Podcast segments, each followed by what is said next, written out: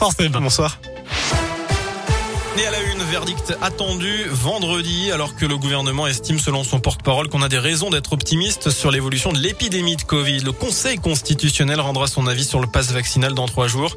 Il a été saisi par plusieurs dizaines de députés et de sénateurs de l'opposition, certains complètement opposés à ce pass, d'autres voulant s'assurer qu'il y ait des garde-fous pour accompagner ce texte. La classe politique s'indigne depuis hier soir et cette révélation de Mediapart. Jean-Michel Blanquer, le ministre de l'Éducation nationale, était en vacances à Ibiza lorsqu'il a dévoilé le nouveau protocole sanitaire pour les écoles à la veille de la rentrée de janvier. Il dit aujourd'hui regretter la symbolique de ses vacances. À l'époque, il y avait déjà eu une polémique car les grandes lignes de ce protocole avaient été dévoilées dans une interview au Parisien, un article en ligne qui était payant.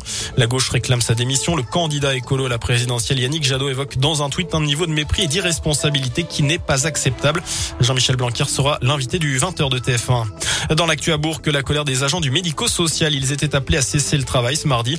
Des débrayages ont eu lieu au centre psychothérapique de l'Ain. Les revendications des personnels du secteur sont liées aux conséquences du Ségur de la santé et à l'absence de solutions pour certains professionnels qui attendaient la tenue de la conférence sociale, finalement annulée par le ministre de la Santé. Un grave accident de la circulation cet après-midi dans l'Ain sur la départementale 98, plus précisément à Simandre-sur-Suran.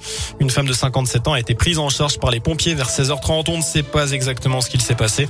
Ce qui est sûr, c'est que les secours étaient encore sur place à 17h30, euh, même un petit peu plus tard. La victime devait être transportée à l'hôpital en urgence absolue. On passe au sport et au basket pour euh, conclure. Après une cruelle défaite d'un point le week-end dernier contre Chalon-Reims, les hommes de Laurent Lugnam se rendent en Italie à Venise en Coupe d'Europe.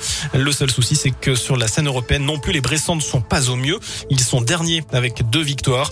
Euh, le match, c'est à partir donc de 20h. Une rencontre à suivre en direct en intégralité sur la web radio Gielbourg sur radioscoop.com. Voilà pour l'essentiel de l'actu. L'info de retour dans une demi-heure. Je vous souhaite une très bonne soirée et je vous laisse en compagnie de Vincent.